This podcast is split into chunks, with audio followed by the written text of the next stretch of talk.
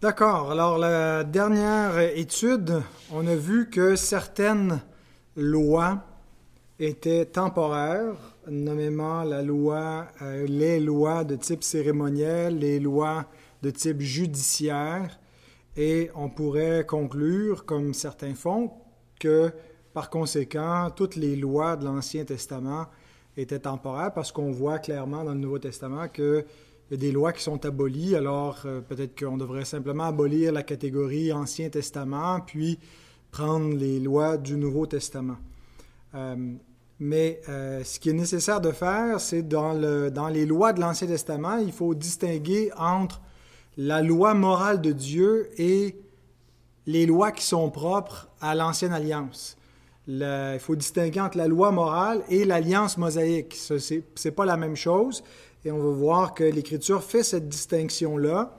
Et donc, euh, l'étude de ce soir, ça va être le paragraphe 5 du chapitre 19, et on va répondre à la question qui est obligé par la loi morale de Dieu? D'abord, la réponse courte que je donne à cette question est la suivante. La loi morale de Dieu oblige à l'obéissance tous les hommes de tous les temps jusqu'à la fin du monde. Alors vous allez voir que ça ressemble pas mal à ce qu'on voit dans le paragraphe 5 qui dit ceci. La loi morale oblige à l'obéissance pour toujours tous les hommes, qu'ils soient justifiés ou non. Cela non seulement en rapport à son contenu, mais aussi concernant l'autorité de Dieu le Créateur qui l'a donné. Christ, dans l'Évangile, loin de l'abroger, en a considérablement renforcé l'obligation. Alors, on va exposer point par point euh, ce paragraphe qui nous dit, premièrement, que la loi morale oblige tous les hommes, et euh, cette conception repose nécessairement sur une distinction entre les différents commandements qu'on retrouve dans l'Ancien Testament. Si on dit que certains commandements qui sont abrogés et d'autres qui ne le sont pas, c'est qu'on distingue dans la nature de, ces commandements-là. Alors, le Nouveau Testament nous parle de Christ qui est la fin de la loi dans Romains 10, 4. Elle nous parle de la loi qui n'était que l'ombre des biens à venir. Elle nous dit que nous ne sommes pas sous la loi, mais sous la grâce, dans Romains 6, 14. Et dans tous ces contextes-là, euh, ce n'est pas tant la loi morale qui est désignée euh, que l'ancienne alliance qui, elle, a pris fin, qui utilisait bien sûr la loi morale, mais euh, qui n'est pas à confondre avec la loi morale. La loi morale n'est pas propre à l'ancienne alliance. Elle est antécédente avant que l'ancienne alliance existe, avant que Dieu fasse alliance avec Abraham, puis plus tard avec Moïse et le peuple d'Israël, et ensuite David, parce que l'ancienne alliance est l'accumulation de ces trois alliances, euh, Abraham, Moïse, David. Donc avant que Dieu fasse cette alliance qui plus tard est déclarée l'ancienne alliance, bien il existait la loi morale de Dieu. On a vu qu'on euh, fallait remonter jusqu'au Jardin d'Éden pour voir l'origine de cette loi-là. Donc la loi morale est, propre ni à l'ancienne ni à la nouvelle alliance. La loi morale est une loi d'obéissance universelle qui a été donnée par le Créateur et elle oblige tous les hommes pour toujours. Alors c'est ce qu'on a vu euh, au paragraphe 1, que euh, c'est une, une, loi qui n'est pas seulement donnée pour Israël de type commandement positif, mais c'est une loi morale qui est universelle, qui est aussi naturelle parce qu'elle est révélée dans la nature, dans la conscience des hommes. Cependant, cette loi morale de Dieu elle a été révélée et incorporée dans l'Ancienne Alliance. On le voit en particulier dans Deutéronome 5, 1 à 33, et ce qui amène certains à conclure que la loi morale, ben, c'est la loi de Moïse, c'est une partie de la loi de Moïse, et que si l'alliance mosaïque tombe, ben, la, loi morale, les dix commandements tombent avec, et que les chrétiens ne sont plus liés par les dix commandements. Alors, on doit, certains concluent que les dix commandements avaient une autorité temporaire, comme les autres lois qu'on a vues, les lois sacrificielles, les lois alimentaires, euh, les lois euh, sur les, limites géographiques et la vie en Canaan, euh, que c'était comme temporaire. Et donc certains disent ben, c'est la même chose, que le, code mosaïque inclut la loi morale. Mais bien sûr qu'elle a été révélée au travers de l'alliance mosaïque, mais elle lui était antécédente, puis elle a été utilisée à d'autres fins à l'intérieur de l'alliance mosaïque, cette loi morale. Et on, voit clairement que Paul fait cette distinction entre deux types de commandements, euh, en particulier dans 1 Corinthiens 7, 19. Il y, a, différents passages où Paul semble dire que la loi, c'est rien, puis des fois, la loi, c'est très important. Et, clairement, dans l'esprit de Paul, il semble y avoir une, une distinction entre deux sortes de commandements divins qu'on peut retrouver dans l'Ancien Testament. 1 Corinthiens 7, 19 nous dit ceci. La circoncision n'est rien et l'incirconcision n'est rien, mais l'observation des commandements de Dieu est tout. Ben, je vous rappelle ce qu'est la circoncision. Ce qu'était la circoncision, c'était un commandement de Dieu. Dieu a commandé à Abraham de se circoncire puis de circoncire sa postérité après lui. Puis il lui a dit dans Genèse 17, 14, un mâle incirconcis qui n'aura pas été circoncis dans sa chair sera exterminé du milieu de son peuple. Il aura violé mon alliance. Et Paul dit la circoncision n'est rien, l'incirconcision n'est rien. Donc c'était c'était pas rien au moment où Dieu l'a donné. C'est rien par rapport au point historique de la révélation ou de, l'histoire de la rédemption où Paul écrit. Mais il fut un temps dans l'histoire de la rédemption où la circoncision n'était pas rien.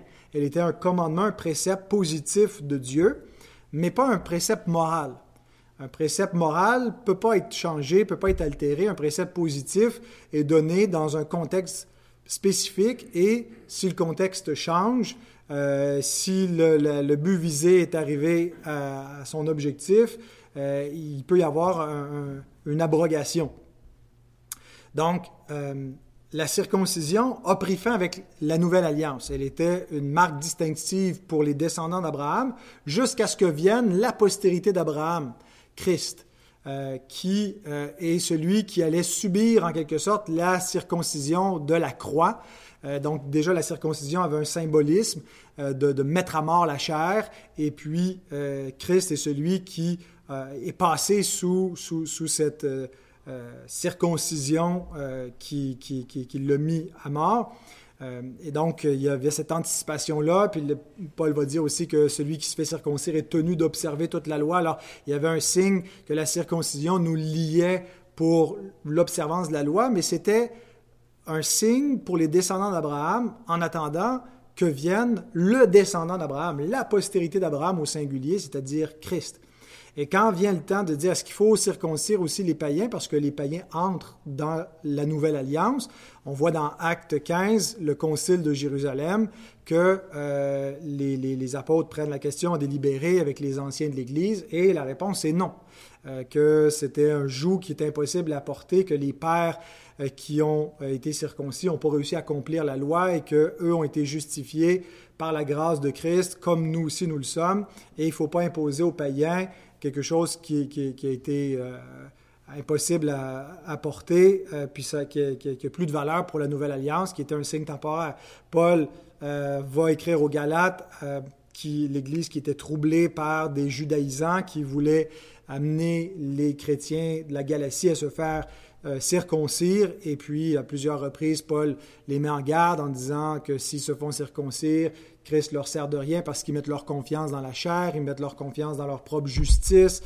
Euh, et donc, euh, il argumente dans cet épître-là pour dire que la circoncision n'a plus de valeur et que si on cherche à, l'observer pour notre justification, bien, on, est, on se détourne de l'Évangile. Alors, Paul déclare, la circoncision n'est rien, l'incirconcision n'est rien, mais il ajoute que l'observation des commandements de Dieu est tout. Alors la seule chose qu'on peut conclure, c'est que la circoncision, qui est un commandement de Dieu, dans l'esprit de Paul, il distingue entre certains types de commandements. Comment est-ce qu'il peut dire que la circoncision ou l'incirconcision n'est rien, puis en même temps affirmer que l'observation des commandements de Dieu est tout, alors que la circoncision est un commandement de Dieu? C'est parce que Paul distingue entre certains types de commandements de Dieu. Des commandements temporaires qui étaient propres à l'ancienne alliance, qui a euh, expiré avec l'établissement de la nouvelle alliance lorsque Christ est venu, et donc, les commandements qui étaient rattachés intrinsèquement à l'ancienne alliance étaient temporaires. Mais Paul distingue avec des commandements qui sont permanents, qui, eux, n'expirent pas. Il dit l'observation des commandements de Dieu est tout, et il a à l'esprit la loi morale de Dieu. Maintenant, comment est-ce qu'on peut identifier la loi morale de Dieu par rapport à, dans, dans, tout le lot des commandements? Bien, je pense qu'il faut associer particulièrement les dix commandements à la loi morale. C'est pas à dire que les dix commandements nous donnent exhaustivement ce qu'est la loi morale. On retrouve dans l'Ancien Testament plusieurs commandements euh, moraux qui euh, sont toujours en vigueur euh, parce qu'ils sont la loi morale de Dieu et qui pouvaient avoir une application particulière dans l'Ancienne Alliance puis une autre dans la Nouvelle Alliance. Mais c'est plus simple de, de, de, de, se concentrer sur les dix commandements et de voir que la plupart des commandements moraux, même l'ensemble de la moralité, on peut la rattacher d'une façon ou d'une autre à l'un des dix commandements. Et euh, donc, notre confession fait le lien entre, le, au paragraphe 2, entre la loi morale et les dix commandements lorsqu'elle déclare Cette même loi qui a d'abord été inscrite dans le cœur de l'homme est demeurée une parfaite règle de justice après la chute et a été transmise par Dieu sur le mont Sinaï en dix commandements écrits sur deux tables. Donc la loi que Dieu a mis dans le cœur de l'homme, dans le cœur d'Adam et de tous les hommes, eh bien, euh, il l'a aussi inscrite extérieurement à eux-mêmes pour qu'elle soit plus euh, clairement transmise sur euh, les deux tables en dix commandements. Et la base biblique pour faire ce lien-là, généralement, ce qu'on met de l'avant, ce n'est pas le seul texte, mais pour le, bénéfice d'être succinct, on va en citer seulement qu'un, Romains 2, 14 et 15 qui nous dit Quand les païens qui n'ont point la loi font naturellement ce que prescrit la loi, ils sont, eux qui n'ont point la loi, une loi pour eux-mêmes. Ils montrent que l'œuvre de la loi est écrite dans leur cœur, leur conscience en rendant témoignage et leur pensée s'accusant ou se défendant tour à tour. C'est pas euh, par hasard que l'apôtre Paul utilise l'expression euh, la loi écrite dans leur cœur. L'expression euh, d'une loi écrite dans le cœur fait référence à la loi ou au commandement qui était écrit du doigt de Dieu. Dans Exode 31, 18, euh, l'Éternel, lorsque l'Éternel eut achevé de parler à Moïse sur le mont Sinaï, il lui donna les deux tables du témoignage, tables de pierre écrites du doigt de Dieu. Deutéronome 9, 10, l'Éternel me donna les deux tables de pierre, de pierre écrites du doigt de Dieu et contenant toutes les paroles que l'Éternel vous avait dites sur la montagne du milieu du feu le jour de l'assemblée. Donc, la loi écrite du doigt de, Dieu, c'était les dix commandements, et l'apôtre Paul reprend cette expression-là pour parler de la loi écrite dans le cœur, dans la conscience de l'homme. Et, donc, je pense qu'il y, a volontairement une allusion au fait que c'est Dieu qui écrit cette loi, euh, qui l'écrit à la fois dans le cœur, mais sur les tables de pierre. Et on peut faire un rapprochement avec la loi morale de Dieu, euh, qui n'est pas seulement donc propre à Israël, mais euh, qui concerne tous les hommes. Bien sûr qu'il y a eu une application particulière de la loi morale ou des dix commandements dans l'Ancienne Alliance. Et, et, on peut faire ressortir que l'Ancienne Alliance est constituée par les dix commandements, et quand l'Ancienne Alliance expire, les dix commandements n'expirent pas pour autant mais que l'ancienne alliance avait euh, comme base la loi morale de Dieu avec des applications spécifiques, entre autres concernant le sabbat. On verra plus tard quand on arrivera au chapitre 21, euh, toute la question du changement de jour. Est-ce que si la loi morale de Dieu ne change pas, comment se fait qu'il y a un changement de jour? Ben là, on utilise la distinction entre loi morale et loi positive, que la loi morale, c'est que le temps appartient à Dieu, mais il y a un précepte positif qui permet à Dieu de changer de jour, c'est-à-dire que c'est pas, c'est pas proprement moral, que ce soit le samedi ou le dimanche, euh, mais Dieu peut commander euh, d'une alliance à une autre une application positive d'un précepte morale qui est que le temps lui appartient et qu'une portion de temps doit lui être dédiée pour l'adoration et c'est lui qui désigne le jour sous telle alliance pour des raisons pédagogiques. Pourquoi est-ce qu'il le met à la fin de la semaine ou au début de la semaine? Alors on reviendra sur, sur cela. Mais donc oui, l'ancienne alliance avait une application particulière euh, pour Israël sous l'ancienne alliance, mais euh, pour autant les dix commandements concernent tous les hommes et pas seulement les juifs qui étaient dans l'ancienne alliance. Euh, et donc, lorsqu'on retrouve dans l'Écriture et dans le Nouveau Testament l'expression ceux qui sont sous la loi, parfois ça nous parle spécifiquement des Juifs, comme dans 1 Corinthiens 9.20. Il dit, avec les Juifs, j'ai été comme Juif afin de gagner les Juifs, avec ceux qui sont sous la loi, comme sous la loi, quoique je ne suis pas moi-même sous la loi, afin de gagner ceux qui sont sous la loi. Alors, il a en tête ici ceux qui sont sous la loi de l'Ancienne Alliance, ceux qui observent les préceptes de la loi de Moïse, euh, bien qu'elle elle, expire dans la, Paul écrit à un moment de transition entre l'ancienne et la nouvelle alliance, puis il utilise cette expression-là aussi pour désigner les Juifs, mais ailleurs il utilise l'expression ceux sous la loi, et je pense qu'il inclut tous les hommes, euh, où il a une conception euh, universelle de la loi, et pas seulement de la loi mosaïque. Dans Romains 3.19, il va dire, Or nous savons que tout ce que dit la loi, elle le dit à ceux qui sont sous la loi, afin que toute bouche soit fermé et que tout le monde soit reconnu coupable devant Dieu. Dans Romains 3, Paul établit la culpabilité universelle des hommes. Euh, et il le fait à partir du fait qu'ils ont tous transgressé la loi de Dieu. Il n'y a pas un juste, pas même un seul. Alors, il nous dit que ce que la, loi dit, elle le dit euh, à tous ceux qui sont sous la loi, donc tous les hommes qui sont reconnus coupables devant Dieu. Galates 4, 5. Euh, Christ est venu sous la loi afin qu'il rachète ceux qui étaient sous la loi afin que nous recevions l'adoption. Alors Christ a racheté ceux qui étaient sous la loi. Est-ce qu'il a racheté seulement les Juifs? Non. Il a racheté tous les hommes qui sont sous la loi morale, sous la loi des œuvres, de la création. Alors il y a un double sens, une double référence à ceux qui sont sous la loi, parfois la loi de Moïse, parfois la, la loi morale qui inclut tous les hommes. Pourquoi est-ce que cette double référence? Parce que le mot loi parfois désigne spécifiquement l'Ancienne Alliance et parfois désigne la loi morale qui concerne tous les hommes et pas juste les Juifs, qui concerne l'alliance des œuvres, dont l'Ancienne Alliance était un type. Euh, L'Ancienne Alliance était une récapitulation de l'alliance des œuvres faite avec Adam, qui a un caractère universel, mais Dieu fait en miniature une alliance avec le peuple juif pour illustrer ce qui s'est passé dans le Jardin d'Éden et la chute des hommes et l'exil d'Adam et la condamnation de tous les hommes. Alors, la même chose se, reproduit euh, avec Israël qui est chassé d'une figure paradisiaque, la, terre promise, euh, et, nous montre euh, dans cette alliance-là euh, ce qui s'est passé à la, chute avec une, republication de l'alliance des œuvres avec Israël. Mais donc, Israël a pour but, et l'ancienne alliance, d'illustrer un, principe universel, que tous les hommes sont sous la loi et que tous les hommes l'ont transgressé, ils sont en exil, ils sont chassés du paradis de Dieu, et ils doivent être réconciliés par la médiation. Et donc, toute la, loi de l'ancienne alliance sacrificielle qui anticipe cette réconciliation.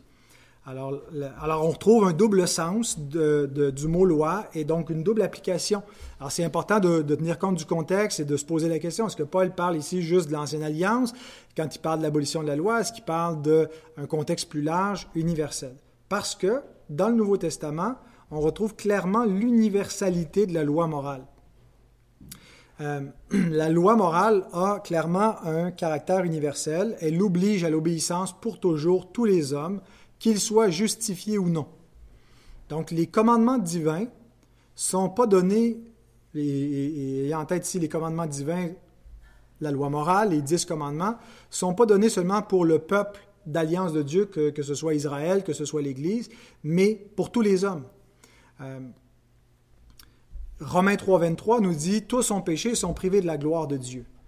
Ben, la seule façon d'établir que tous ont péché, c'est avec la jauge qui, qui déclare ce qu'est le péché. 1 euh, Jean 3.4 nous dit Quiconque pratique le péché transgresse la loi et le péché est la transgression de la loi. Comment est-ce qu'on définit ce qu'est le péché? Ben, Le péché, c'est une transgression de la loi. Euh, s'il n'y a pas de loi, il n'y a pas de péché. Euh, et, c'est par la loi qu'on connaît notre péché. Romains 3.20 nous dit que personne ne sera justifié devant lui par les œuvres de la loi, puisque c'est par la loi que vient la connaissance du péché. Alors, cette, loi-là, pour établir l'universalité de la culpabilité humaine, du péché des hommes, euh, nécessite que si, si, la culpabilité est universelle, il faut que la jauge qui détermine la culpabilité soit universelle aussi. Euh, vous comprenez, il faut que, euh, euh, pour que l'homme soit déclaré pécheur, ben, il faut qu'il soit sous une loi qui le condamne et qui met en évidence son péché, parce que s'il n'y a pas de loi, il n'y a pas de transgression. Alors, le, péché, c'est quoi? C'est la transgression de la loi de Dieu. Alors, si tous sont pécheurs, c'est que tous ont transgressé la loi. Et si tous ont transgressé la loi, ben, c'est que tous sont liés par la loi. La loi est donc universelle. Mais comment se fait-il alors que l'Écriture utilise l'expression ceux qui sont sans loi dans 1 Corinthiens 9, 21? Euh, Paul dit avec ceux qui sont sans loi comme sans loi, quoique je ne suis point sans loi, sans la loi de Dieu, étant sous la loi de Christ, afin de gagner ceux qui sont sans loi. Alors je pense qu'ici, Paul fait simplement désigner les païens par opposition aux Juifs, bien que tous les deux soient sous la même loi morale, il distingue que le peuple juif a été placé sous une, providence particulière, une, provision légale particulière euh, que les païens n'ont pas reçue. Dieu les, a laissés suivre chacun leur propre voie, quoiqu'ils étaient sous la même loi morale, ayant un témoignage dans leur cœur. Euh, et, donc, c'est seulement une façon de, distinguer les païens euh, des Juifs, comme parfois ils les distinguent par la circoncision, l'incirconcision. Alors, ça ne veut pas dire qu'il existe une catégorie d'hommes qui ne soit pas liés par la loi. Ensuite, la confession, une fois qu'elle affirme l'universalité de la loi morale de Dieu, nous donne deux raisons pour soutenir cette universalité. Euh, le contenu de la loi morale et l'origine. Le contenu, euh, sous-entendu, c'est que ce contenu-là est, parfait, euh, il est indépassable. Alors, le, fait que l'homme est une créature morale, il n'est pas seulement un animal avec des instincts, il est aussi une créature à l'image de Dieu, capable de reconnaître le bien et le mal, eh bien, ce que l'homme reconnaît, il ne reconnaîtra pas nécessairement le standard divin, mais le, c'est pas les critères de l'homme qui sont normatifs, c'est le critère de Dieu, et la loi de Dieu demeure indépassable. L'homme ne pourra jamais trouver euh, des critères moraux supérieurs à la loi de Dieu. Euh, quand le, docteur de la loi demande à Jésus quel est le plus grand commandement de la loi, Jésus lui répond, Tu aimeras le Seigneur ton Dieu de tout ton cœur, de toute ton âme, de toute ta pensée. C'est le premier et le plus grand commandement. Et voici le second qui lui est semblable. Tu aimeras ton prochain comme toi-même. De ces deux commandements dépendent toute la loi et les prophètes. De ces deux commandements, euh, ça résume euh, toute la moralité qui est d'origine divine, qui est le standard éthique suprême euh, et, donc, la loi euh, est indépassable dans ce sens-là et elle est immuable aussi, parce que Jésus dit euh, un peu plus tôt dans Matthieu 5, 17, Ne croyez pas que je sois venu abolir la loi ou les prophètes, je suis venu non pour abolir, mais pour accomplir. Et il ajoute, Je vous le dis en vérité, tant que le ciel et la terre ne passeront point, il ne disparaîtra pas de la loi un seul iota ou un seul trait de lettre jusqu'à ce que tout soit arrivé. Donc, impossible de qu'elle soit abolie, cette loi morale, euh, et, alors elle est immuable. Deuxième raison, en plus du contenu de la loi, c'est l'origine. Euh, Dieu est l'origine et la source de la loi. Euh, il est présenté ici pas seulement dans le, fait qu'il est le rédempteur des élus, mais il est présenté plutôt comme le créateur ce qui nous renvoie à son rapport vis-à-vis de tous les hommes.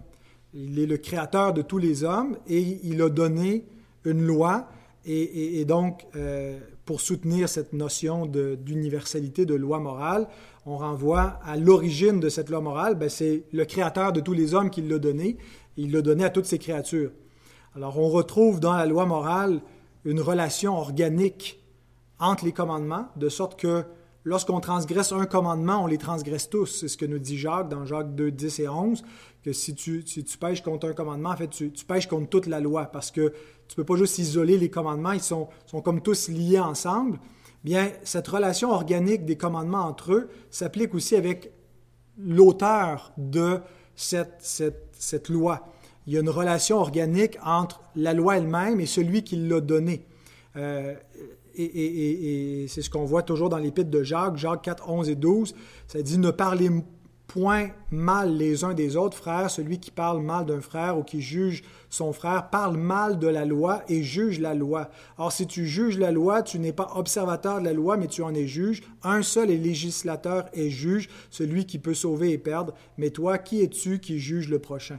Alors, quand on transgresse la loi, euh, et que aussi on se, on se fait juge de la loi, puis qu'on dit quel, comment la loi devrait s'appliquer, qu'on devient plus observateur, mais on devient comme le législateur, on se place en quelque sorte au-dessus de Dieu parce que cette relation organique entre Dieu et sa loi, Euh, juger la loi, c'est comme juger Dieu, c'est comme vouloir devenir le juge à la place de Dieu. Et donc, on ne peut pas abolir les commandements de Dieu sans aussi affecter la théologie puis vouloir prendre la place de Dieu. Or, le législateur en question, Jacques nous dit qu'il est immuable. Dans le premier chapitre, au verset 17, il nous dit que euh, toute grâce excellente et tout don parfait descendent d'en haut du Père des Lumières, chez lequel il n'y a ni changement, ni ombre de variation. Donc, s'il n'y a pas de changement en Dieu, il n'y a pas de changement dans la moralité de Dieu, et il n'y a pas de changement dans la loi morale de Dieu. Euh, elle ne peut pas être dépassée, elle, peut pas, elle, elle, est immuable comme celui qui en est l'auteur, et cette loi, elle est organiquement liée à lui. Donc la loi exprime le caractère de Dieu qui est saint, qui est bon, et non seulement elle nous exprime ce caractère, mais elle requiert une conformité chez la créature envers ce caractère. Elle requiert une ressemblance de la créature envers son Créateur par le biais de, de commandements divins qui lui montrent comment être saint comme lui est saint. Maintenant, certains rejettent cette notion de la loi morale qui serait permanente, disent que les chrétiens ne sont pas sous les dix commandements, n'ont pas besoin de les observer, que une, soit une forme de légalisme. Euh, mais euh, ça ne veut pas dire nécessairement qu'ils disent qu'il n'y a aucune loi, qu'ils reconnaissent généralement ces chrétiens-là, euh, s'ils ne sont pas complètement antinomiens, qu'il y a une moralité chrétienne, mais ils vont plutôt parler de la loi de Christ. c'est une expression qu'on retrouve deux fois dans le Nouveau Testament, dans Corinthiens 9, 21. Euh, quand Paul dit qu'il euh, n'est point sans la loi de Dieu étant sous la loi de Christ. Dans Galates 6.2, il dit Portez les fardeaux les uns des autres et vous accomplirez ainsi la loi de Christ. Alors certains euh, expliquent donc que ce n'est pas les dix commandements, c'est seulement la loi de Christ, que Christ abolit toute l'ancienne alliance, incluant les dix commandements, puis qu'il nous donne d'autres préceptes moraux à observer qui sont supérieurs à la loi de Moïse, euh, et euh, alors, la raison pourquoi ils ont cette vision-là, c'est qu'ils ont une vision différente euh, la relation entre les alliances, entre l'ancienne et la nouvelle alliance, la continuité, la discontinuité. ils ne reconnaissent pas nécessairement que dans les lois de l'Ancien Testament, il y a différents types de lois, des lois qui étaient de nature positive, donc temporaire, tandis que d'autres étaient des lois morales, transcendantes, permanentes, et, euh, alors, en pratique, je dirais que généralement, ces théologiens, euh, ces chrétiens, vont observer la même loi morale, ou presque, vont généralement rejeter le, quatrième commandement dans le, décalogue, le, sabbat, mais vont pas nécessairement dire qu'on peut euh, se faire des images de Dieu, adorer d'autres dieux, tuer notre prochain, tromper notre mari ou notre femme comme si ce n'était pas un problème. Ils vont dire que ces préceptes moraux sont répétés dans le Nouveau Testament, donc vont lier les chrétiens.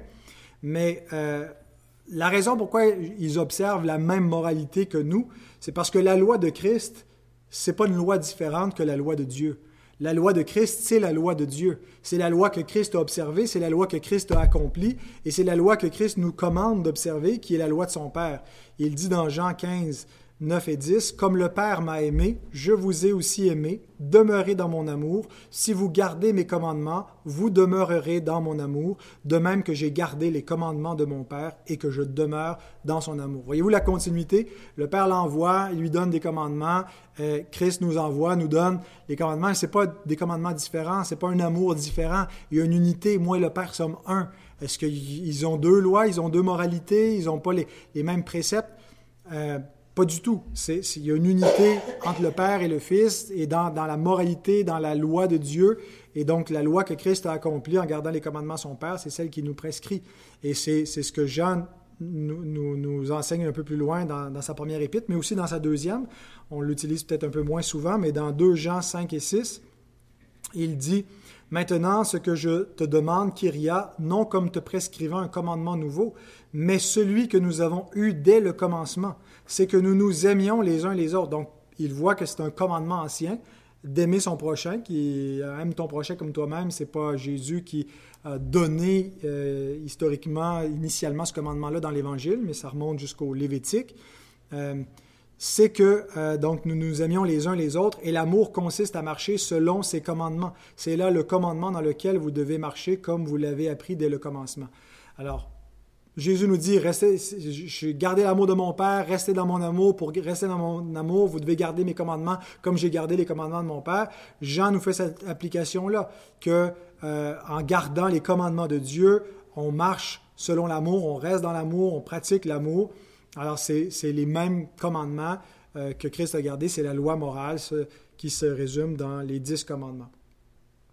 Euh, la confession, notre confession de foi, donc, répond dans la dernière phrase à cette, idée-là que, euh, que Christ aurait aboli la loi, euh, aurait établi une autre loi, en disant Christ, dans l'Évangile, loin de l'abroger, en a considérablement renforcé l'obligation.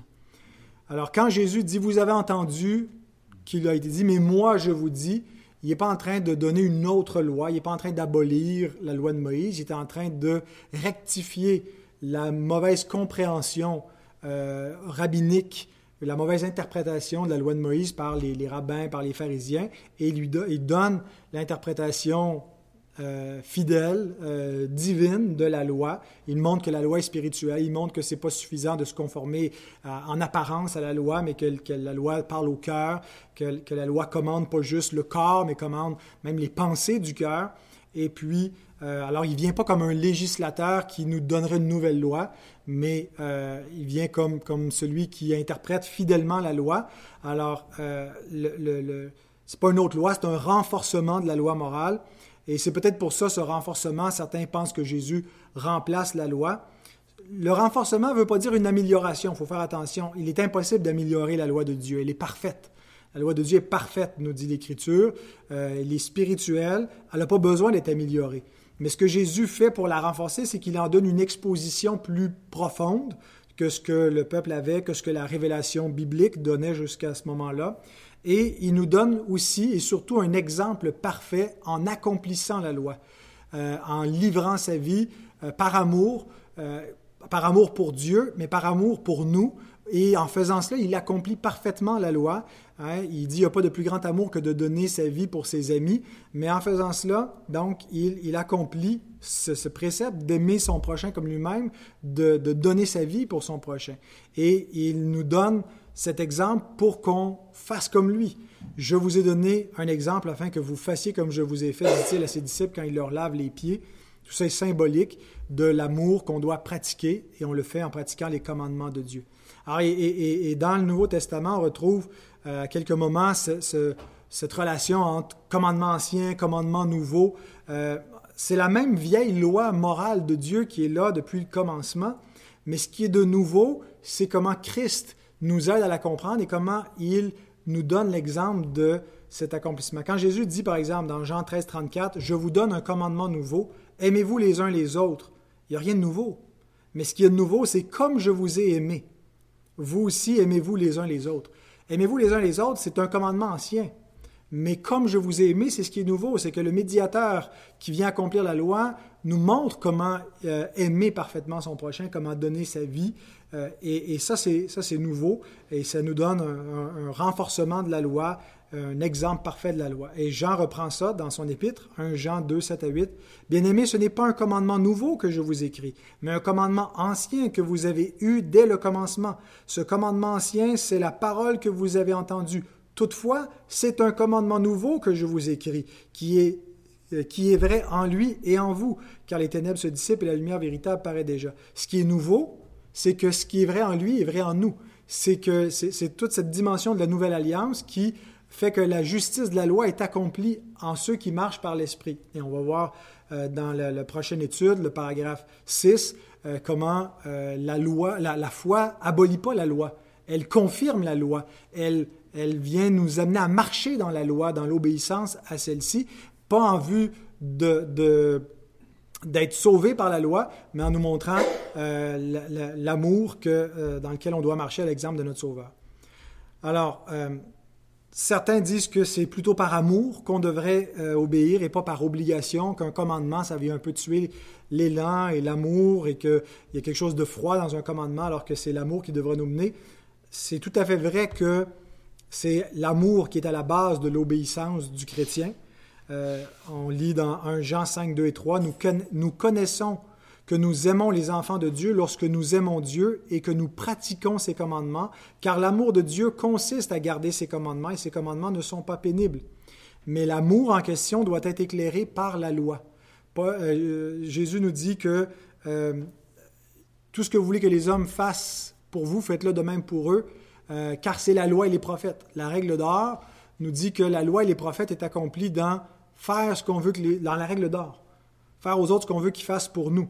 Alors, mais pour comprendre comment ça doit se faire, ben, il faut quand même connaître la loi et les prophètes. Paul va exposer la loi dans Romains 13.8 en nous disant qu'on doit de rien devoir aux autres si ce n'est de s'aimer les uns les autres, car celui qui aime les autres accomplit la loi. Alors on a besoin de connaître la loi pour savoir comment aimer. Euh, c'est pas vrai que l'amour euh, est juste comme une, euh, dirigé soit par l'affection, soit par l'intelligence humaine, euh, sans avoir besoin des, commandements moraux de Dieu pour nous diriger. un bon exemple pour ça, c'est le mariage. Bien sûr qu'un mariage qui serait uniquement dirigé, entouré par des commandements, serait quelque chose de froid, d'austère. Euh, il faut qu'il y, ait un peu de passion, qu'il y ait de la romance, qu'il y ait euh, de l'amour, du désir entre les époux. Mais un mariage sans obligation va mener à l'échec. Un mariage sans loi, un mariage sans commandement qui entoure, euh, qui définit la relation des époux, ne peut pas marcher. et donc, il y en a ainsi aussi de la relation d'amour qui unit le croyant à Dieu, qui unit l'Église à son Sauveur. On est mu par l'amour, par l'amour de Dieu, mais euh, on comprend comment aimer Dieu et comment aimer euh, notre prochain par cette loi qui nous encadre.